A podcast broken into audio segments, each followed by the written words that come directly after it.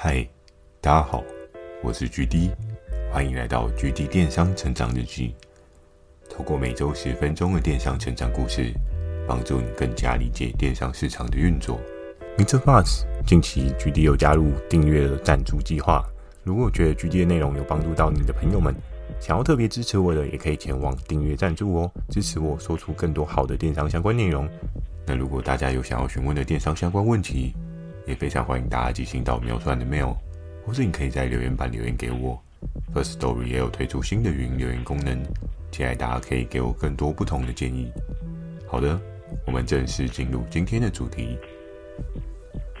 经过了连续三集的粗心大王 Ben 的这个主题结束之后呢，接下来这一集呢，要跟大家分享到的是梦幻医宝的电商钻石。哎。讲到电商的钻石，是不是大家又有一些共鸣呢？或许可能没有听过前几集的听众朋友们，可能想说：“哦，电商卖钻石很酷哦。”但是在这一集开始之前呢，我也要先跟这一些前几集没有听过的好朋友们，先简单的说明，今天要讲的主题，并非是真正的钻石。所以，如果你真的很想听钻石呢，可能等我以后有研究。出来电商市场的轮廓，我再跟你分享。那到底这个电商的钻石，我所要讲述的这个主题是什么样的产品呢？我依旧依旧的，又是回到了当初 Ben 跟我讲的那个钻石。没错，又是内衣。哎，GD 你很喜欢去研究女性内衣的市场是吗？其实也不是，因为其实在当时我们整个游戏规则当中。每个人为了去达成自己的业绩目标，我们都已经被训练成是一个非常强烈目标导向的业务哦。我们对于自己想要达成目标，应该要透过什么样的产品去做一个建构？我们有一个很明确的想法，很明确的方向。那在当时候呢，因为我常常都会看传说跟 Tank 的销售的档次，那时候。传说有一个东西真的非常非常的厉害，就是内衣。那在内衣的这一条分界线，一定会有很多人想说：“哦，内衣卖得好，其实也蛮正常的啊。”就比如说像是像是斯威尔啊，或是戴安芬啊，他们一套的那个价格，有时候平常没有活动的时候，那个价格其实是也颇高的哦，在那个时候的市场状况。那当然有活动价的时候，它的那个价格又会让非常非常的觉得，哇，怎么这么便宜？有一些品牌做起来，它的对应的操作的手法跟策略，就会可以有更多多元化的发展。那在那个时候呢，市场其实悄悄有一些不一样的演变看法。虽然我自己本身不是女性，我也没有穿过女性的内衣，我可能没有办法体会到女生就是穿内衣有时候。有一些勒痕的不适感，但是在那一年的电商的需求状况调整当中啊，我也观察到了一些蛮特别的现象。在当时候呢，其实多数的女性内衣都是有带钢圈的，因为有钢圈这件事情，我那时候有上网去做一些简单的了解。其实钢圈主要是帮助女性的胸型就可以有一个好的固定，然后不会。就你穿着穿着，因为其实脂肪组织它是很容易，你没有固定，它会有一些形状的不规则变化。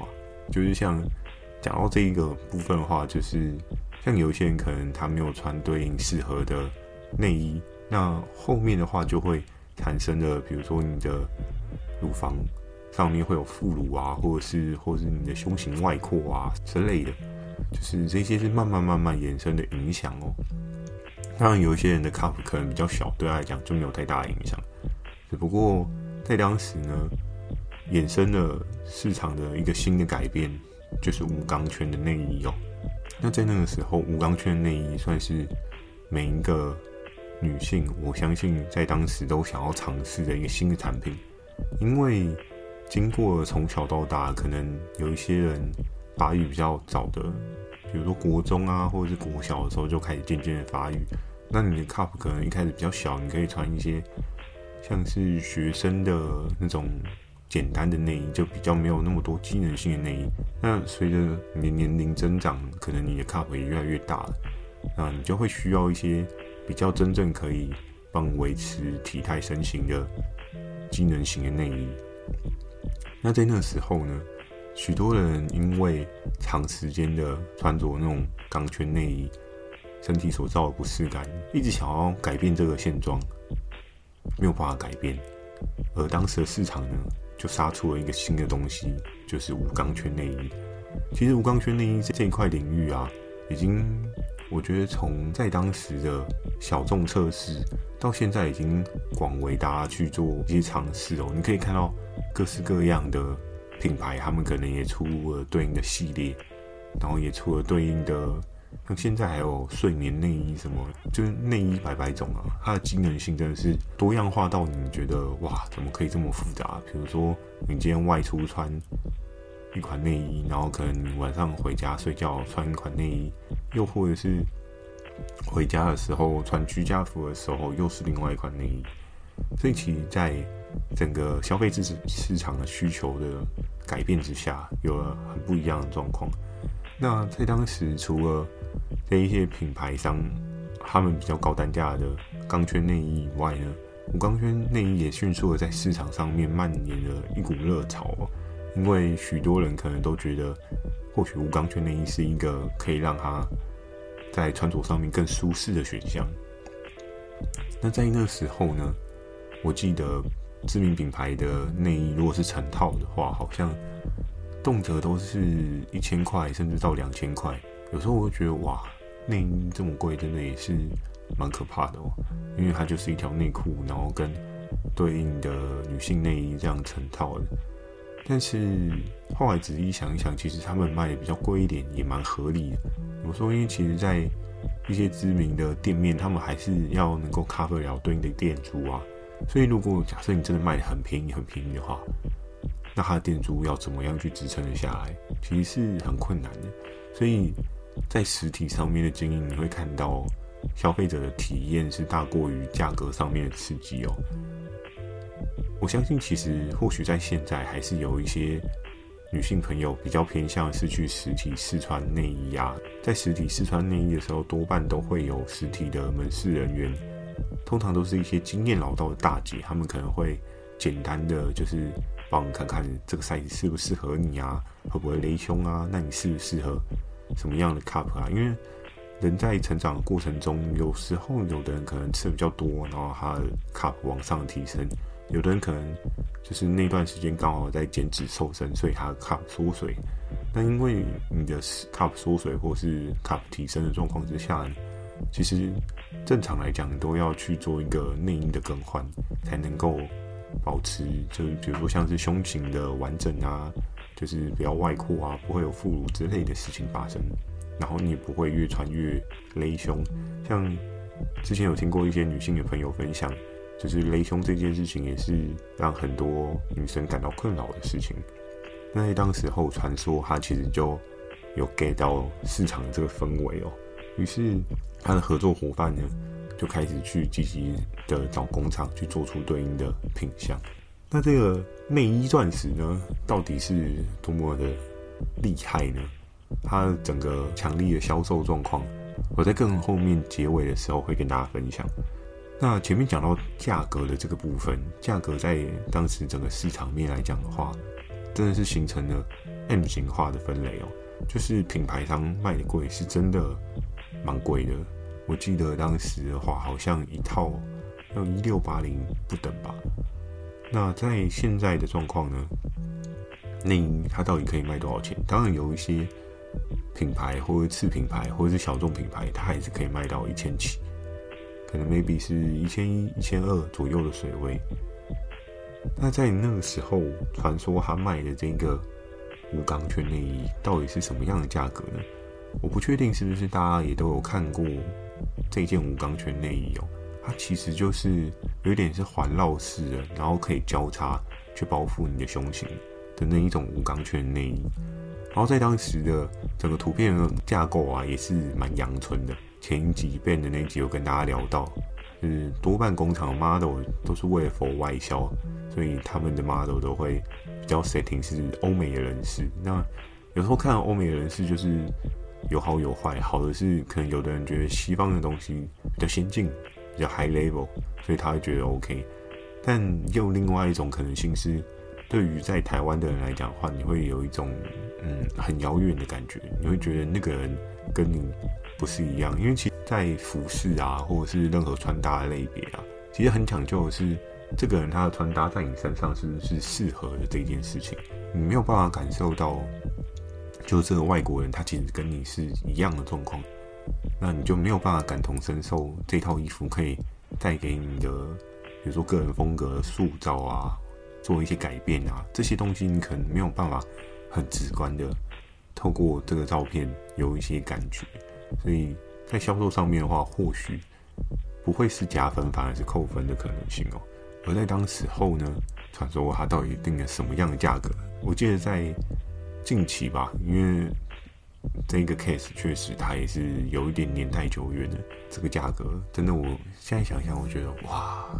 其实挺便宜的哎，在那时候，一件内衣它并非是有包含内裤的部分，就只是单纯就是上胸的部分。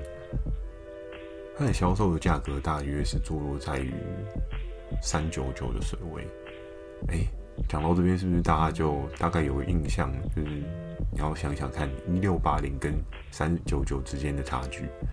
其实，在这个时候的。销售策略呢？我当然知道，以传说他的角色来讲的话，他希望塑造一个爆量的可能性。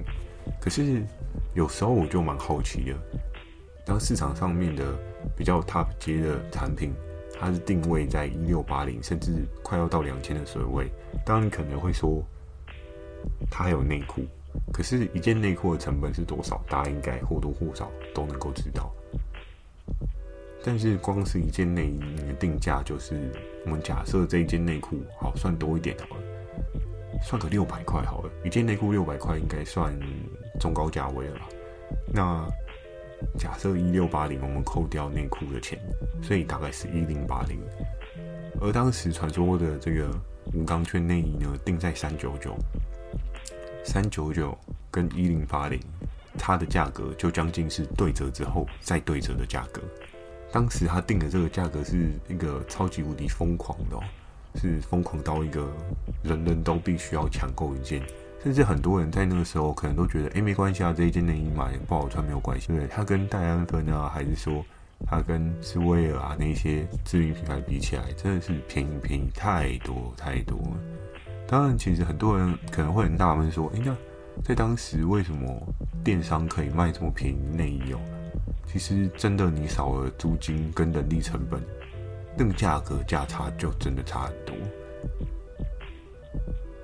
只是在整个销售的策略上面，是不是能够有更好的发展跟更好的调整呢？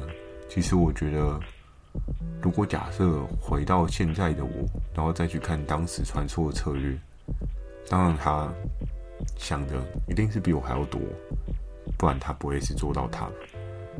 可是我对这件事情的看法，我会觉得，诶，或许其实传说的价格测试，它可以从九百九开始测试，会是一个更好的切点。怎么说？因为当你需要寻求爆量，可是你一次杀到对折又对折的时候，不管是营收跟你的利润值，你就直接压缩到一个非常紧缩的状态。当然，喷单的合作伙伴绝对是非常的开心，因为合作伙伴就是希望有订单。可是，一笔订单，你的利润原本可能可以有个两三百跑不掉，但是最终你的利润其实压缩到可能一单只有个一百、一百五，那你就是走量，想说直接把整个市场打到最极致的状态。在当时候呢，整个定价的状况之下是非常疯狂的，你很难去想象。一件商品它被对折又对折，而且更可怕的是，这个产品还是一个新需求的产品哦。就是通常之前有跟大家聊过，产品有所谓的成长周期曲线，在一开始它会有一个成长期，成长期之后是成熟期，成熟期到后面就会走入衰败期哦。所以其实当时 Tank 这一支品相爆的这么这么的夸张，我觉得真的是踏上了产品刚好的成长期的路上，然后他又在 bundle 上的对应的那个价格上面的对折又对折的策略。当硬件商品市场上面有强烈的刚性需求，你的价格又是对折再对折，我敢说，以合作伙伴的角色来讲，他一定出单出到手都乱掉。可是相对来讲，如果有机会重新再去看待这件事情，那是否整体的效应有办法再做得更好？其实我觉得这个真的是蛮值得思考的。而在那个时候呢，我觉得也不要隐瞒大家太久。最后呢，这个销售的假期是到什么样的水位？我来公布解答喽。这个最后的答案呢，没错，就是一个周期七十万。一个周期七十万的话，等于大概一天就有十万的营收，是不是让人感到非常的夸张？而且其实，在那个时候，七十万的营收这件事情呢，它还不是只有单纯一个周期。有的人会说：“哦，七十万的一个周期，那它是不是就只有那个周期而已？”哦，不好意思哦，它其实其他的周期也还蛮亮眼的，可能没有到七十万，但是六十万你会觉得很差吗？我觉得其实也是蛮可怕的。